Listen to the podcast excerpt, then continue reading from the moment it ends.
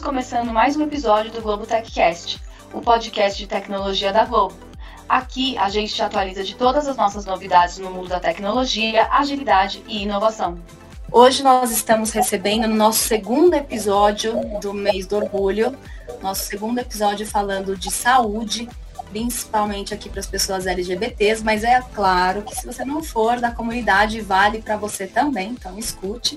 Aliados, escutem também. Né? Então, hoje nós estamos aqui com três médicas. Estou aqui com a doutora Antonella Siqueira, endócrina, doutora Elaine Frade Costa, também endócrina, e doutora Fátima Duarte, ginecologista e obstetra.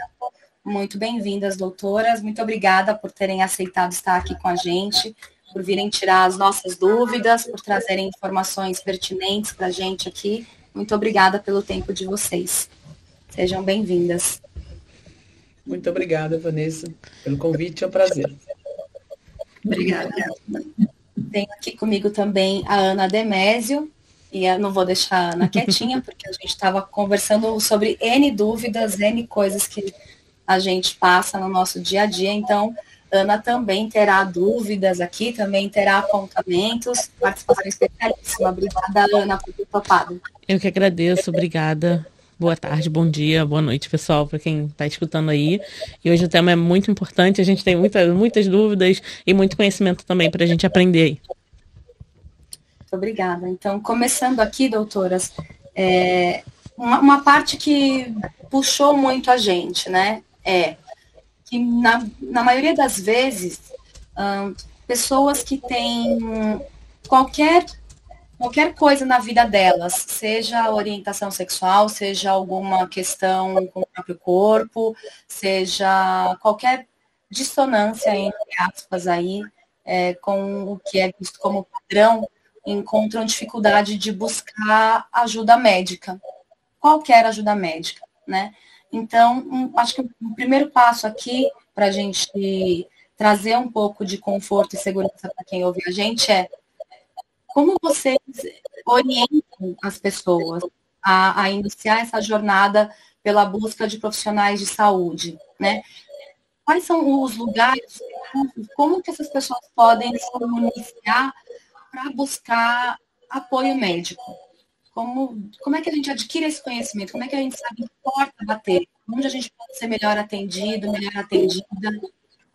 Bom, eu uh, sou médico, sou ginecologista obstetras, com as nossas colegas, é, é um orgulho muito grande estar aqui. Eu também sou sexóloga, faço parte da Associação Brasileira de Estudos de Medicina e Saúde Sexual, e a gente sempre fala que no atendimento é muito importante a pessoa ter o conhecimento dela, conhecer o seu próprio corpo, ter o conhecimento desse equilíbrio mágico que se rompe quando o corpo adoece.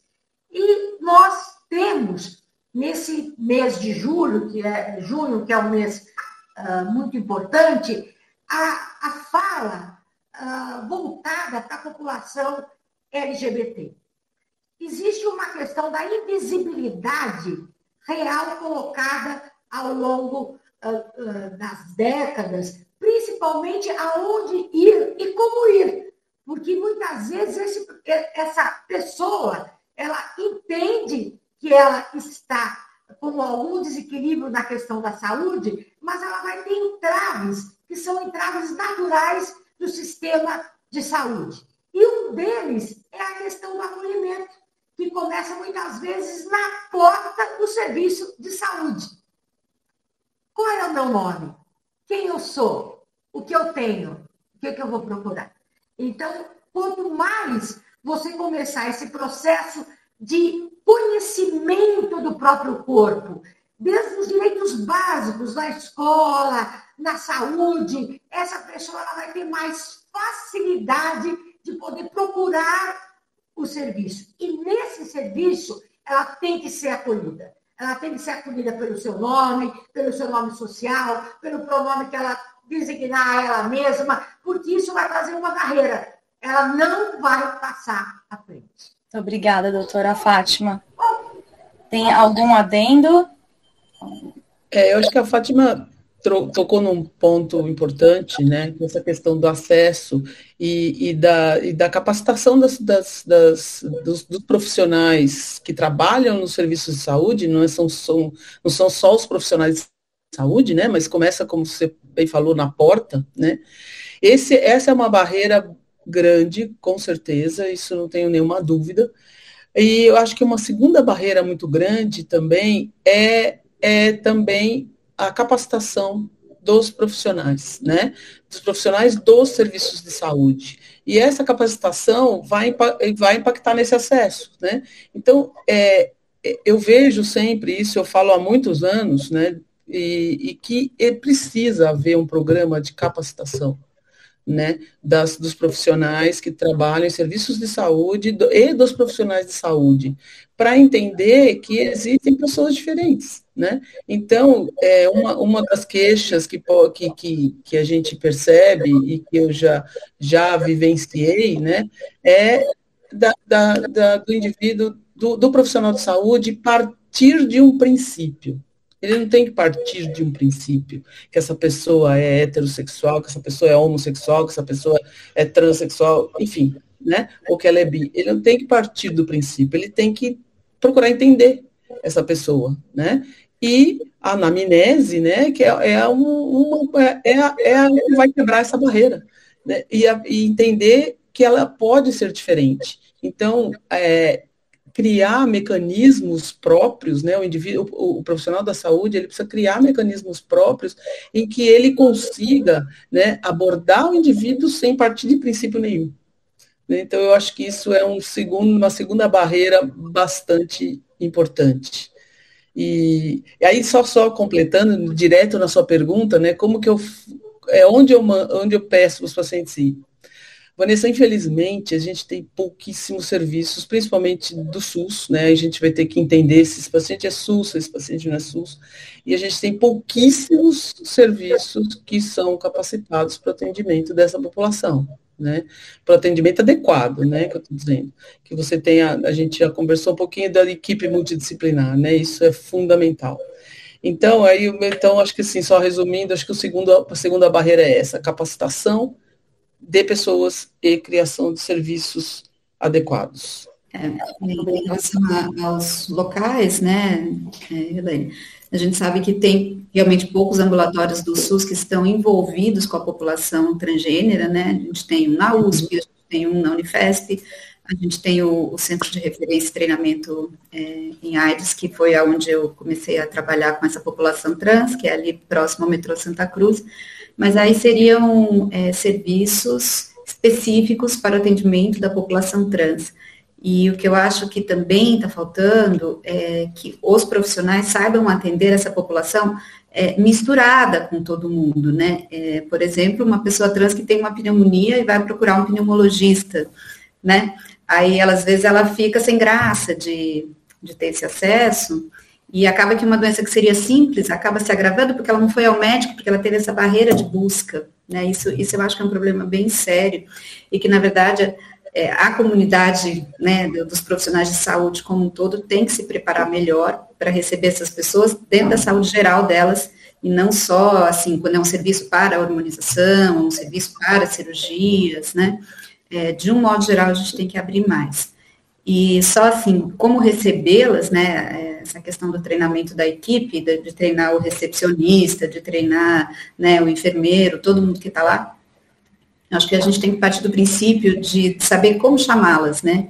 Então, antes da gente partir daquela coisa, ah, eu imaginei que ela era hétero, eu imaginei que ela era, não, é como você quer ser chamado? Como você gostaria de ser chamado? Aí você já abre, né? Você já se mostra muito mais empática para receber aquela pessoa, né? E isso aí vai ser um, um paradigma que vai, ser, vai ter que ser batido, batido, batido, até que a gente consiga mudar essa forma de receber os pacientes. Né? Espero chegar lá, né? E a gente, a gente fala, eu fico pensando também assim, uh, e precisa, precisa desse atendimento? Quantos somos? Quantos são? Dizer, nós temos de 2 a 3% da população mundial de pessoas LGBT. Qual é a expectativa de vida dessas pessoas no Brasil? Nós temos paradoxos no Brasil. O Brasil é um dos países que mais consome pornografia. E como essa pessoa é vista? É vista como pessoa ou é vista, como fetiche? Nós temos a média de vida da, dessa população em torno de 35 anos, enquanto a média da população das, das pessoas cis é 75 anos. Essas pessoas, elas adoecem mais, elas têm mais depressão, elas têm mais tentativa de suicídio. Então, elas precisam ser atendidas? Precisam ser atendidas. Nós temos realmente um sistema único de saúde que ainda é falho, nós temos é um país continental, mas nós tivemos muitos progressos e muitas lutas, aonde só o fato dessa população passar a ser atendida, agora é, é isso, nós vivemos numa sociedade onde os valores vão e voltam. Então, o que significa atender uma população trans? E tirar essa ideia de que atender essa população é apenas a cirurgia de redesignação sexual. Isso é uma minoria, é uma minoria. A maioria dessas pessoas, elas querem ser atendidas como, como um todo, nas suas diversidades, mas é uma minoria que acaba tendo acesso à cirurgia de redesignação sexual. Esse, esses pontos que, que vocês trouxeram me fizeram pensar em, em outras tantas N coisas. É, porque quando a gente amplia, né, é, inicialmente a gente estava pensando aqui, né, em desenhar um pouco, né, porque pouco se vai ao endócrino, independentemente de você ser LGBT ou não, né? Mas uma vez que você tem alguma, alguma indicação, porque 90% das vezes não parte da, da pessoa que está se consultando, é um clínico geral, uma clínica geral que fala você precisa de endócrino né? É, ou ainda quando você parte para algum tratamento multidisciplinar, entra a pessoa endócrina ali junto, bem como acontece de entrar a pessoa ginecologista, a pessoa urologista junto. Mas ampliando para como vocês estão enxergando, é ainda mais difícil, né? Porque nesse primeiro passo, nesse primeiro atendimento, nessa, nessa, nesse primeiro momento de vulnerabilidade, onde a saúde já tem né, a pessoa já está com algum, algum problema, não necessariamente uma doença, mas às vezes precisando de algum atendimento ali, ela já vai encontrar uma barreira, ela já vai ter uma dificuldade no atendimento, né? Ou ainda vai ser atendida de uma maneira que fique aquém das necessidades dela, né? É, tem alguma, alguma informação que vocês gostariam de compartilhar com a gente? Alguma forma de suporte? É, alguma prévia que a pessoa possa fazer por si, um, um preparo anterior, ou alguma, alguma dica a, a, respeito de, não sei, ir acompanhado, ou, ou perguntas-chave, ou de que maneira as pessoas podem adquirir um maior nível de autonomia hum, quando elas vão buscar auxílio médico, é, alguma coisa que auxilie as pessoas na própria jornada de, de autoconhecimento, de, de autocuidado aí, que vocês possam indicar para a gente? É, é, Vanessa, eu queria colocar só uma, uma questão né, em relação a essa, essa questão de adoecer ou de expectativa de vida. Né? A gente volta no acesso, porque essas pessoas não adoecem mais, porque são trans ou porque são bissexuais, ou, não né, elas têm uma, um, ao longo aí desses, desses anos todos que eu trabalho com pessoas, especialmente pessoas trans, não tem mais doença. Eles têm porque é, não tem acompanhamento, né? Mas se tem um acompanhamento adequado, eles não são mais doentes. Eu tenho mais de 50 pacientes em acompanhamento com mais de 50 anos, né? Com mais de 60 anos. Então, ele realmente tem a, a, a expectativa de vida está aumentando com esse, com esse acesso. Né? Então, tudo cai na barreira do acesso, tudo volta para a barreira do acesso. E eu acho que assim, a, a, a, a orientação que eu deixaria para as pessoas é que elas procurem o, o sistema de saúde, seja ele qual for, ou é, suplementar, a saúde suplementar, ou SUS, ou particular, né? O, o especialista ou o clínico geral que ele precisa, né? e ele é, precisa mostrar para as pessoas que ele, que ele precisa ser respeitado. Então, eu acho que tem que ter um, um, um, uma, um movimento bilateral, sabe? Tanto do profissional de saúde quanto do próprio indivíduo, né? Ele ele precisa ser aceito, ele precisa ser reconhecido e ele precisa se, se mostrar, né? Não, não dar um passo para trás e falar, não vou. Não, ele tem, ele precisa ir. E quando ele não for bem atendido, ele precisa falar. Né? Ele precisa reclamar, ele precisa, ele precisa orientar e procurar ajuda em algum, em algum serviço. Eu já, vi, já vivenciei várias vezes isso, né? As pessoas indo procurar justiça porque foram foram, é, é, foram tratadas de maneira inadequada. E só acontecendo isso é que as pessoas, as pessoas que não sabem é, é, é, é, trabalhar com, essa, com as populações diferentes, ela vai ser obrigada a aprender. Né? Então, eu acho que uma das maneiras é essa, sabe? Procurar os seus direitos. Nossa, é, concordo, concordo plenamente, Elaine, que você está falando, e eu tenho visto, assim, com mais frequência, né, eu trabalho tanto no SUS como no particular, né? No SUS eu, eu sou médica do Emílio Ribas e lá eu percebo as pacientes buscando mais acesso, né? É, e eu vejo muita paciente lá que acaba entrando no Emílio Ribas via pronto-socorro, né? E e demora para acessar o ambulatório, mas a, aos poucos estão chegando, né? Tô, eu estou vendo que aos poucos a gente está aumentando as mulheres trans matriculadas no ambulatório, né, para acompanhar lá com a gente, e não só essa demanda né, de, de pronto-socorro, de urgência, e elas estão exigindo esse respeito, e eu acho muito legal, né? Então, quando eu vejo ela, fala assim, não, mas é, fulana me chamou de ele, e de ficar eu, eu fico junto, entendeu? Eu falo, realmente, a gente tem que né, é, batalhar por isso. Só que, graças a Deus, tá, a coisa está melhorando, né? Então, acho que a gente tem que ver, a gente tem que ter a crítica, mas a gente também tem que perceber que, que está melhorando, né? E isso também, SUS, é, também, é, quer dizer, ainda existe uma barreira, mas isso aí está melhorando, está caminhando.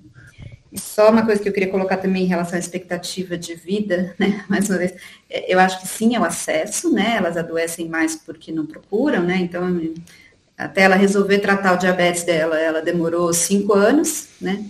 Mas também tem a questão é, da violência, né? Então, se a gente está chegando num, numa uma idade, né, uma expectativa de vida de 35 anos, não é só por não ter acesso à saúde, mas também é a violência que aqui no Brasil realmente chega em níveis assustadores, né? Não, com certeza, acho que é, o que eu, o que eu coloquei foi isso, né? Que assim, não é por causa do, do, do que elas adoecem mais, né? É, na verdade, é por causa da violência social, né? E não da.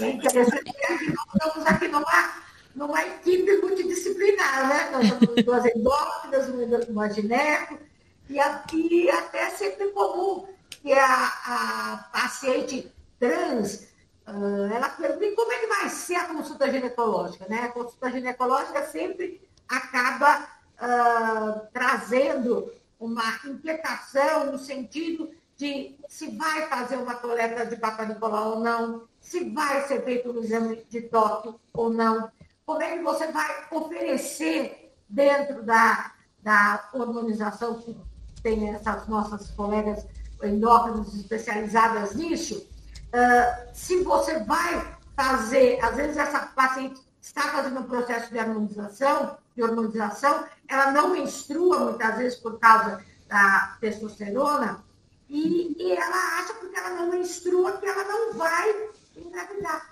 E muitas vezes não é oferecido a essa paciente um método anticoncepcional e ela pode acabar tendo uma gravidez que seja uma gravidez indesejada. Como é que é esse exame ginecológico? Se essa paciente se sente violentada ou em vulnerabilidade para esse uh, exame ginecológico. Você pode pedir para ela fazer uma autocoleta de, por exemplo, HPV, ela pode fazer uma autocoleta de Papa Nicolau. Então, como é que você faz esse exame? essa palpação da mama nessa paciente que ainda não fez a mastectomia, quando eu falo a mastectomia, ela é, é, ela não é estética, ela é terapêutica, porque essa mulher despir o peito e ter um peito sem as mamas faz uma diferença muito grande. Então, essas uh, questões que entram dentro da esfera ah, do, da ginecologia, na mulher lésbica, na, na, no, no trans masculino, no trans feminino, na travesti, como é que fica essa questão tanto do atendimento ginecológico como do atendimento urológico. Agora, tem que treinar profissional, porque a gente não aprendeu isso na escola, na faculdade, a faculdade não falou, mas você aprende a dobrar sobre si mesma, é a pior forma de ficar doente. Então, a gente tem que mudar, ressignificar esses significados. E nesse, só puxando um gancho aqui, nesse, nesse ponto que a doutora Elaine falou, é de ter uma conversa sempre com, com o médico é uma parceria ali, é um, acaba sendo uma troca, né? Por mais que é, as pessoas precisam é, procurar a informação, não só a gente, sempre ter que passar a informação. Mas é. E aí, complementando o que a doutora Fátima fala, é, não é oferecido um método anticoncepcional e também não é orientado. É, eu tive um professor na faculdade que ele falava, o óbvio precisa ser dito. A gente precisa orientar. Por mais que a gente saiba que aquela pessoa já pode saber, a gente precisa falar de novo e de novo e sempre estar tá orientando. Não é achar que a pessoa já sabe e pronto, já acabou a consulta e vamos fechar aqui. Eu acho que fica entra nesse ponto também. Eu queria fazer um comentário em relação a isso. Assim, é, os homens trans, né, é, que usam testosterona de forma adequada, eles não engravidam. Não, eles só engravidam se eles falharem no uso da testosterona. Né? Então, eu, eu tenho, assim, né? mais uma vez, eu tenho, sei lá, eu acho que eu já acompanhei né? tantos, tantos homens trans, eu nunca tive nenhum que engravidou por, por descuido, né? Então, assim, os métodos anticoncepcionais, eles nem, nem sempre são necessários, Sim. né? E se ele tomar adequadamente, ele não vai menstruar, ele não vai, não vai ovular, né? Então isso precisa ser orientado, né? Ele, isso. você precisa, você vai tomar hormônio, você tem atividade sexual vaginal, então aí volto mais uma vez o plano terapêutico singular. Você tem que entender esse indivíduo, né? Se ele existe já um posicionamento em que, em que nós participamos da Sociedade Brasileira de Endocrinologia, junto com o Colégio Brasileiro de Radiologia, não existe nenhuma diretriz em relação a isso, mas assim já existem posicionamentos dizendo que os Homens trans que não têm atividade sexual vaginal ou não utilizam a vagina, né, eles não têm necessidade de fazer Papa Nicolau é, é, é, é de maneira rotineira, né? Então, aí, de novo, a gente tem que entender o paciente, né? Você tem que conversar, você tem que ver as disforias, você tem que ver as condições, você tem que, você tem que ver qual é o, o, o estilo de vida dele e, e, e, atividade sexual também, né? Então, é, eu acho que isso é fundamental. Então, a principal coisa é o médico entender o paciente. Uma, uma dúvida aqui que eu tenho e eu sempre tive, mesmo em início de tratamento de, te de testosterona, é, pode, pode não acontecer, doutora Elaine? Depende da testosterona que você está usando. Entendi. É, tá? Então depende uhum. do tipo de medicamento.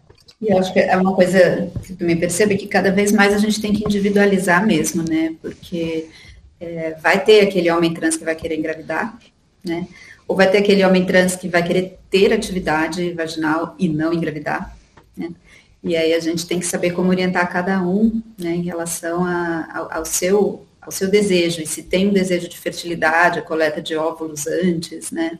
Também essa possibilidade a gente tem que principalmente quando pega é, um menino, né, um menino trans que está começando e ainda bem jovem, é, que não sabe muito bem se quer ter filho, se não quer. Acho que essa conversa ela é interessante, né, de ter e de falar, olha, pode ser que daqui a alguns anos você tenha desejo de ser pai, né, e se, se vale a pena fazer um, uma coleta de óvulos, também pensando que não é um procedimento tão simples, mas né, e que às vezes não só não é tão simples é, medicamente falando, mas não tão simples para a cabeça dele, né? Às vezes fazer uma coleta de um óvulo mexe para a cabeça, né, não se sente tão bem.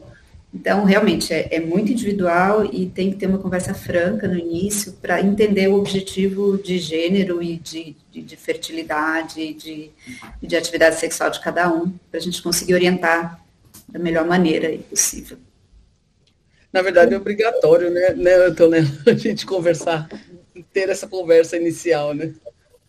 pensar sempre, às vezes já logo numa consulta inicial, no exame clínico, né? O peso, a pressão, o, se fuma ou não, por causa da questão hormonal que vai entrar, para diminuir os fatores de risco, a questão do, do tabagismo, a questão dos fenômenos tromboembólicos, e as cirurgias que eu falo, quando falo cirurgia, falar, ah, é cirurgia de redesignação, essas cirurgias que podem uh, melhorar essa autoestima em relação a esse paciente, que é a mastectomia, a diminuição do, do, da cartilagem da tiroide, a questão do útero, como é que tudo isso funciona para esse paciente. A gente sabe também que a gente tem uma fila de espera para cirurgia de redesignação sexual de oito anos.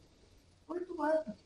Então, se antes era para começar com 16, fazer só com 18, só para ter cirurgia com 21, né? Agora passou para 18, para 16, pode fazer cirurgia a partir de 18. Ah, como nós temos uma, um gargalo no atendimento, nós temos 8 a 10 anos de espera. Agora, nesse processo, é onde você vai ver as individualidades. Como eu falo que a grande maioria não faz porque não chega, ou não faz porque não precisa, vai se sentir fortalecido por essas outras medidas multidisciplinares com o endócrino, com a terapia, com a fisioterapia, com essa autoestima, isso vai fazer com que esse paciente se sinta mais fortalecido. Ainda ouvindo a respeito de toda a tratativa para pessoas trans, me vem que, de maneira geral, a gente acaba tendo, é, obviamente, numa menor escala, mas dificuldades também para as pessoas que são gays, para as pessoas que são lésbicas, para as pessoas que são bissexuais, nessas tratativas, nesses primeiros exames. É, me vem à mente, principalmente, que muitas, muitos profissionais ginecologistas têm trazido que falam né, de, de uma ginecologia mais humanizada, com maior autonomia para paciente.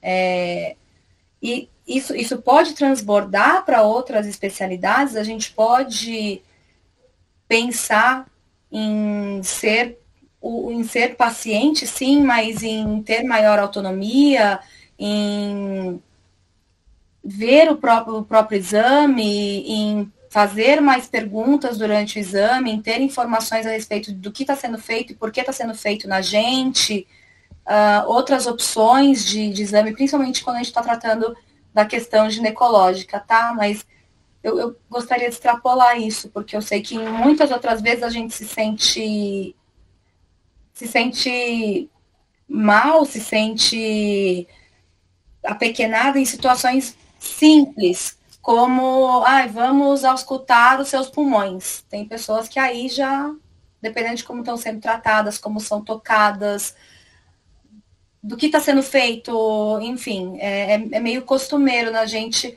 é, simplesmente estar lá de maneira hum, pacífica ali, paradinho, quietinho, e não, você não pergunta o que está sendo colocado em você, qual é o nome daquele exame, é, qual, qual a necessidade, qual a busca, qual, né, enfim, a, a motivação, se você pode ajudar de alguma maneira, se você pode ver. É, não sei se você está querendo, assim, eu não vou responder como ginecologista, tá? Acho que aí seria mais específico para ela. Mas isso que você está falando é relação médico-paciente, né? Eu acho que as pessoas têm que. Isso vale para cis, trans, homo, hétero, né? Isso é relação médico-paciente.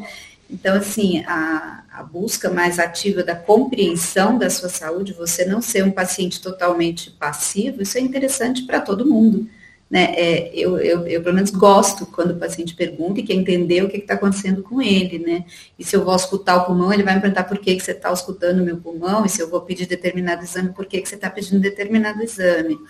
É, eu acho que essa postura ativa em relação à saúde é importante para todo mundo. Eu não vejo isso como uma coisa específica para a população LGBT. E agora sim, também tem um outro lado disso, que é um pouco complicado, é quando o paciente, por exemplo, começa a querer ver o exame antes da consulta, ou começa a querer é, é falar para o médico, ah, por que você não pede tal exame? É, isso, às vezes, é, complica um pouco, né? Então, chega lá, olhou o exame, tem um nódulo na tiroide, ele passa três noites sem dormir porque acha que tem um câncer, e aí quando ele chega na consulta, ele tem um nódulo totalmente benigno que né? Que todo mundo tem. O Google, né, doutor? O Google. Então, eu acho que é isso. É, tem, um, tem uma linha entre você ser paciente, né? Ser um paciente que quer ter saúde, quer entender a sua saúde, e você ser autônomo demais. É que você usou a palavra autonomia. Eu acho que a gente tem que usar essa palavra com cuidado, né? Porque muita autonomia, você vai lá no doutor Google e pesquisa tudo e começa a fazer coisas que depois você pode se dar mal né? E a internet tem muita informação errada, né? Então, reforçando assim, a gente tenta tal, colocar coisas sérias, mas também tem muita coisa que não vale de nada. E aí a pessoa pode sair achando que eu aprendi na internet, eu posso fazer, e aí né, sofrer essas consequências.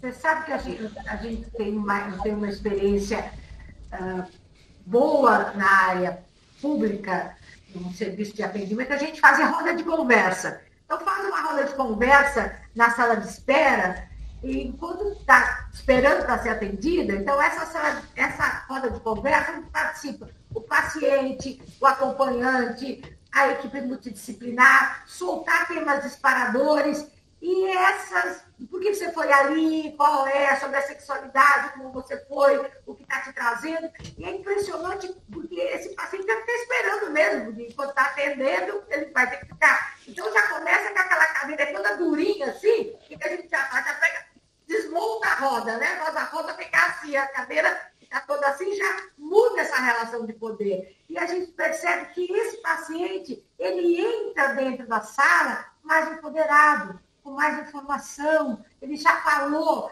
Ele, então, essa é uma saída que a gente fala que, que é possível dentro da humanização, mas também dentro da humanização tem que ter o quê? Tem que ter eficácia. Então, a gente precisa também de prestar um atendimento que dê certo, que tenha fluidez, que não tenha gargalos, que não haja anos de espera, porque senão isso também uh, se desfaz. Então, a gente precisa de ter o quê? Recursos para a saúde, a gente precisa de fazer mais programas para atender essa população, precisa ter agilidade no serviço, ter mais serviços, treinar mais pacientes, porque senão essa agilidade ela vai entrar no gargalo. Vanessa, eu, eu queria só nessa linha da, da Antonella, né, fa falar realmente que, assim, como ela falou, isso não é específico né, de nenhuma população, mas eu acho que é, é, é, o que está acontecendo é que as pessoas, é, os, os, próprios colegas, né,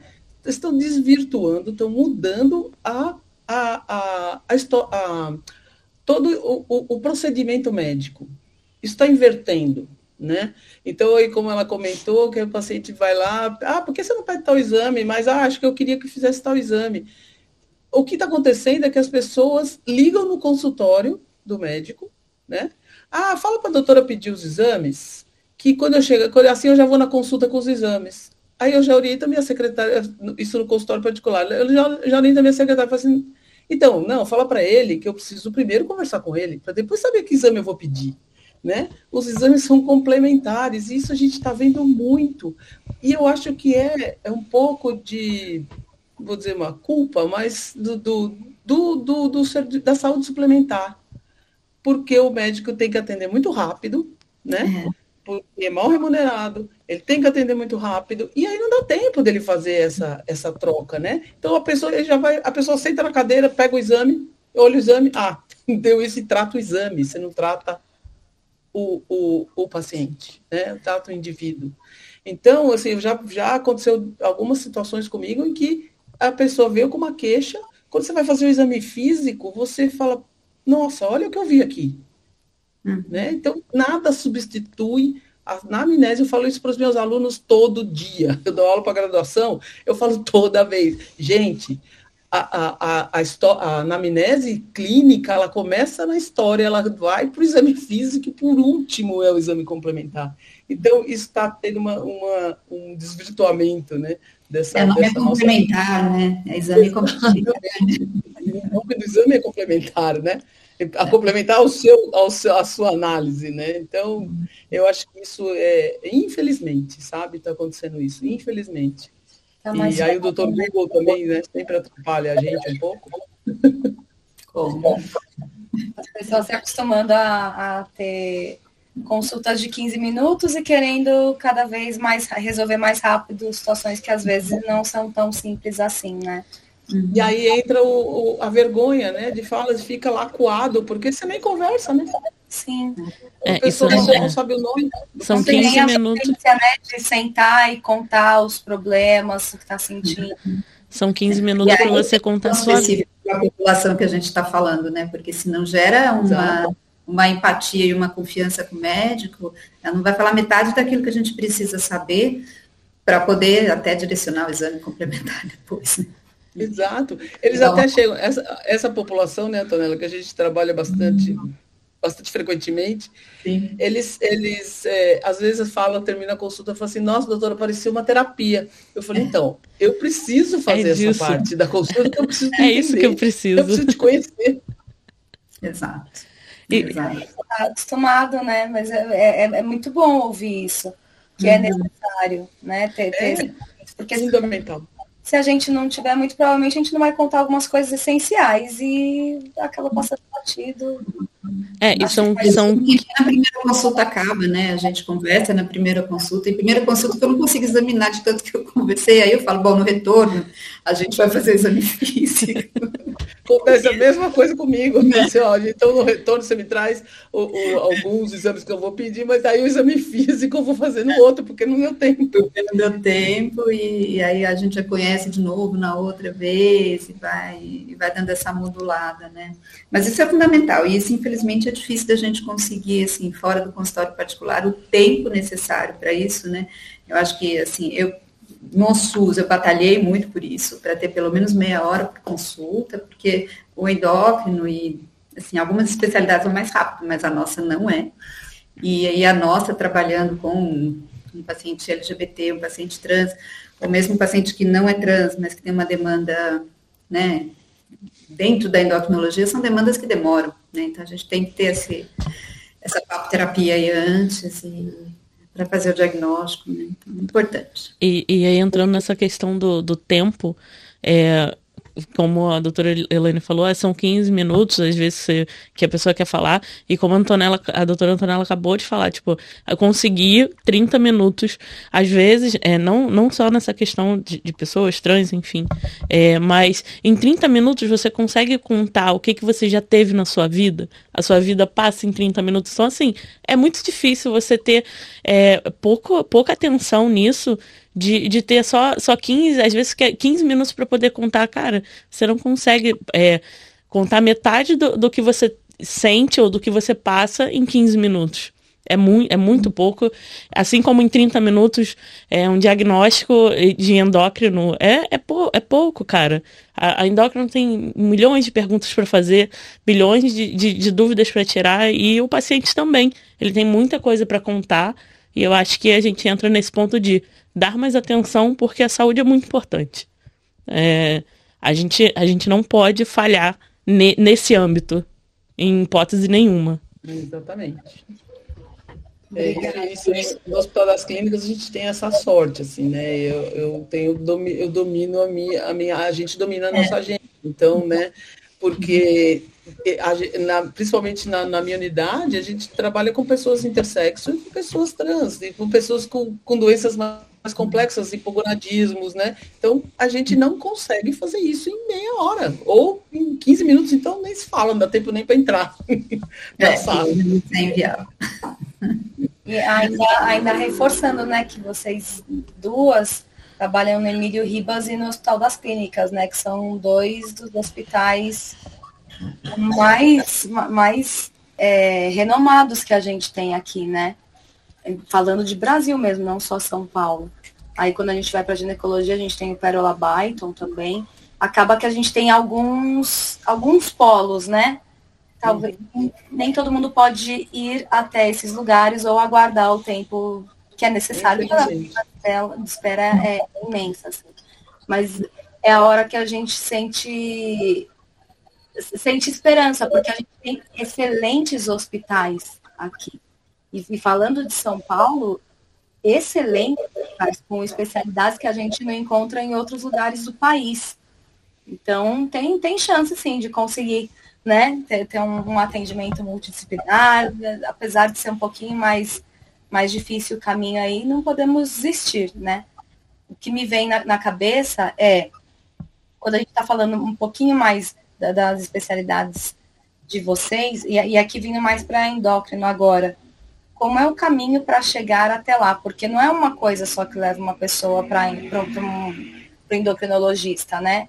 É, é uma dor, é um, um desconforto na região da garganta, é uma questão de peso, é um momento que precisa fazer a hormonização.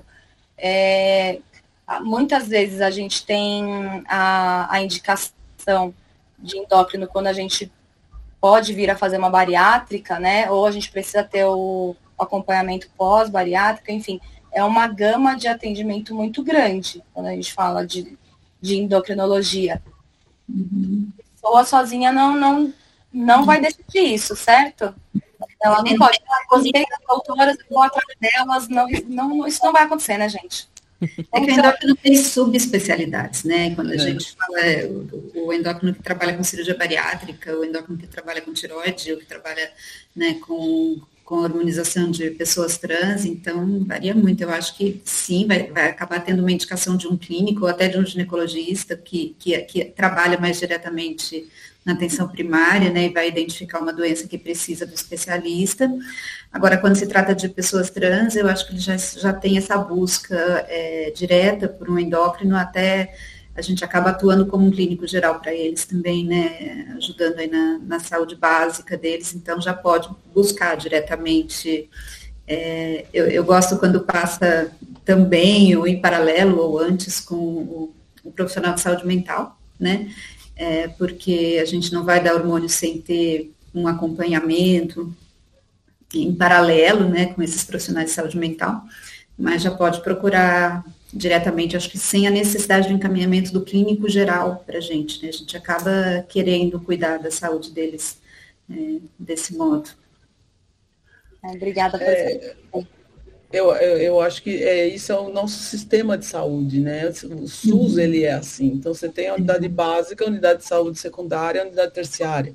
Né? Uhum. Então, às vezes acontece isso, como a Antonella falou, as pessoas trans eles já vão direcionadas porque são pouquíssimos os serviços né, especializados. E uhum. então essa, esse caminho né, é pelo nosso sistema único de saúde. Agora, em relação a outros, saúde suplementar, ou mesmo no privado, né, é, isso que, que a Tanela falou é verdade, a gente acaba sendo clínico deles, né? Eu tenho escutado isso no consultório, não sei se você já escutou, que fala assim, ah, eu vim, ah, ah não, agora eu nunca fui no endócrino, mas eu tenho que ir no endócrino para fazer um check-up. Eu falei, eu costumo falar para os meus alunos, eu falo assim, gente, endocrinologia é uma clínica geral especializada. É. Porque, né? porque você trabalha com muitas glândulas, né? E, com, com, com, com, efeitos no corpo inteiro, né? Então... É. Eu, eu, ouço bastante isso. Eu vim para fazer um check-up. Bom, vamos lá. vamos lá. É, que foi um pouco do que me pegou aqui. Foi, provavelmente a maioria das pessoas não vai bater diretamente no endocrinologista. Não vai. Mas seria muito bom se fosse possível. Né? está mudando, né, Vanessa? Está mudando, porque antes não, as pessoas só achavam que o endocrinologista era médico de emagrecer, de tiroide ou de diabetes. Acabou aí. Né? É. E, e, tem muito mais coisa que isso, né? Inclusive muito mais complicadas do que isso. Sim. E acho que está mudando, né? Eu acho que as pessoas estão entendendo que a endocrinologia é mais ampla. Também esse médico mais amplo poder trazer questões específicas da vulnerabilidade em relação às vacinações, a vacina de hepatite A, vacina de hepatite B, a questão do uso de preservativo, a questão da terapia pré-disposição, a terapia pós-exposição. Então, trazer essa questão da prevenção de infecções sexualmente transmissíveis. Então, essa questão dessa vulnerabilidade, que acaba acontecendo mais com essa população, uh, também com a população jovem, então a gente fala adolescente, a gente tem que falar, tem que falar, tem que falar, tem que falar, tem que falar de novo, né? Então, alguém, alguém dentro dessa, dessa equipe, desse atendimento, que pode ser o ginecologista, que pode ser o endócrino, que pode ser é o médico que está próximo ao paciente. Não dividir o paciente, não fazer o paciente ficar em, em pedaços, né? Ficar dividindo, né? Fazer, ver essa pessoa como um todo, esse homem como um todo, essa mulher como um todo. E essa mulher como um todo, ela tem vida sexual, ela quer ou não quer engravidar, ela vai usar hormônio ou não. Então, expor, falar e conversar sobre a prevenção. Então, isso é, é fundamental, porque a gente, parece que quando a gente vai lá no, nos índices do, de camisinha, sempre estão lá muito baixos, né? A vacinação, nós tivemos agora, quando a gente vai olhar a questão da vacinação, a vacinação para HPV, ela foi ampliada para homens e mulheres imunossuprimidos, então, a vacinação para hepatite B, então trazer essa questão da saúde sexual como um todo, porque muitas vezes a sexualidade ela sai do fim da consulta, né? Então, se é 15 minutos, meia hora, é ali no finzinho, aí alguém resolve perguntar e já não dá mais tempo. E quando eu vi uma enquete de um pediatra, quanto tempo gastava para falar de sexualidade? Era menos de um minuto. Então, também o médico também ele é treinado para falar sobre isso. Então, a gente precisa, de novo, de reconstruir, a gente só reconhece o que a gente conhece, mas a gente é capaz de ressignificar. Então, falar isso que entenda o indivíduo como um todo e a sexualidade como um pilar da qualidade de vida, estimulando sempre a segurança e a independência afetiva, porque não existe independência afetiva sem independência econômica. Então, a gente trazer isso para essa mulher, para esse homem. Obrigada, doutora. E, e, obrigada por pontuar também em relação à, necessidade da gente falar mais de sexualidade nas, nas nossas consultas, nos nossos atendimentos, porque faz parte da vida e muitas vezes é exatamente a barreira que a gente encontra no atendimento. Né? Exatamente que faz com que as pessoas deixem de buscar ajuda médica, deixem de pesquisar mal-estares, deixem de tirar dúvidas, porque a gente atrela a vida sexual a dogmas, né? A pré, ideias pré-concebidas, enfim, fica naquela, naquela ânsia por aceitação. Então, acho que é, é uma solicitação que a gente precisa reforçar aqui, doutora. Obrigada. Vamos falar mais da sexualidade das pessoas durante as consultas, né? E já estamos chegando no final da agenda aqui. Eu teria mais umas 10 perguntas mas eu acho que a gente vai ter outras oportunidades. Acredito também que esse é um momento para a gente trazer essa, esses pensamentos, trazer esses questionamentos para quem ouve a gente, para quem vê a gente. Não é o, o único momento, não vai ser a, a, única oportunidade. É aquela janelinha que a gente abre para as pessoas se questionarem mais, né? Se reposicionarem ali. Então, obrigada, muito obrigada por esse tempo com a gente, comigo, com a Ana, com quem vai ouvir a gente aqui. Eu gostaria de pedir, doutoras, que vocês compartilhem com a gente seus contatos, né? Onde a gente pode encontrá-las, né? É, como a gente pode consumir mais conteúdos informativos, onde é, é, é mais fácil a gente ter é, contato com vocês, né? Bom, vamos lá. É, eu trabalho no Emílio Ribas, né? Estou lá toda semana, sem falta. A gente tem nosso ambulatório de, na verdade, é um ambulatório de comorbidades da população vivendo com HIV, mas eu estou lá sempre. Eu tenho meu consultório particular também. E agora, em relação a consumir informação, é, eu vou deixar o meu Insta, tá? Que eu acho que as pessoas podem lá, eu publico a respeito, né? Da, da parte da, das pessoas transgênero, também publico bastante a respeito de distúrbios endocrinológicos na população vivendo com HIV, que é o é, doutora, né, DRA. Antonella Siqueira, tá? E aí, tô lá, lá vocês podem entrar em contato também via chat, tirar suas dúvidas, tá? E, enfim, é isso. Obrigada, doutora, obrigada mesmo. Imagina, obrigada eu pela oportunidade. Bom, eu, eu trabalho no Hospital das Clínicas, né, há muitos anos já. É, dou também para as pessoas me encontrarem, então, é, Hospital das Clínicas, mas lá realmente a, a, tem que ser referenciado, né? Então, é, as pessoas procuram o serviço, mas também existe o referenciamento né, do sistema de saúde. E também estou no meu consultório, né, que fica no Itaim, e meu Instagram, posso deixar aqui, mas eu publico muito pouco. Então, infelizmente eu publico muito, não sei se felizmente ou infelizmente eu publico muito pouco. E, mas, é, doutora Elaine Frade Costa é o meu Instagram, então às vezes podem também me colocarem perguntas, né? posso tirar as dúvidas, posso demorar um pouquinho para responder, mas eu respondo. Obrigada. E é isso, muito obrigada pelo convite, é um prazer, né? Estaremos, estou à disposição. Só queria falar uma coisinha, é, desculpa. Obrigada. Dani falou, eu lembrei, é, lá no Emílio Ribas, eu infelizmente não atendo a população geral também, eu só atendo a, as pessoas vivendo com HIV e que vêm direcionadas nem é de clínico, é de infectologista. Tá? É o infecto que encaminha para o nosso ambulatório. Lá, por enquanto, ele é bem específico que inclusive vamos, vamos sempre levantar muito Emílio Ribas, porque olha, quando a gente fala de pessoas vendo com HIV no Brasil, é, é. sensacional o tratamento que o SUS providencia. É sensacional. Obrigada. As perspectivas que a gente tem em questão de saúde pública no país. Obrigada. Obrigada. Doutora Fátima. Eu sou Fátima Duarte, eu sou ginecologista e sexóloga.